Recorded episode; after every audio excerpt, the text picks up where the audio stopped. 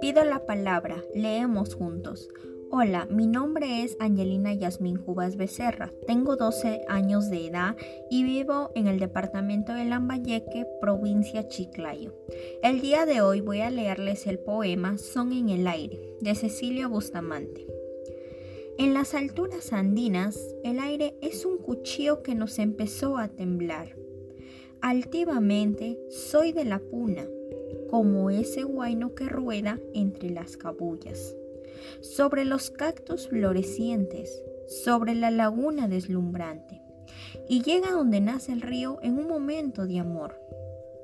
Por las quebradas, con cariño y voluntad, como dicen los quechuas, la temida danza empieza.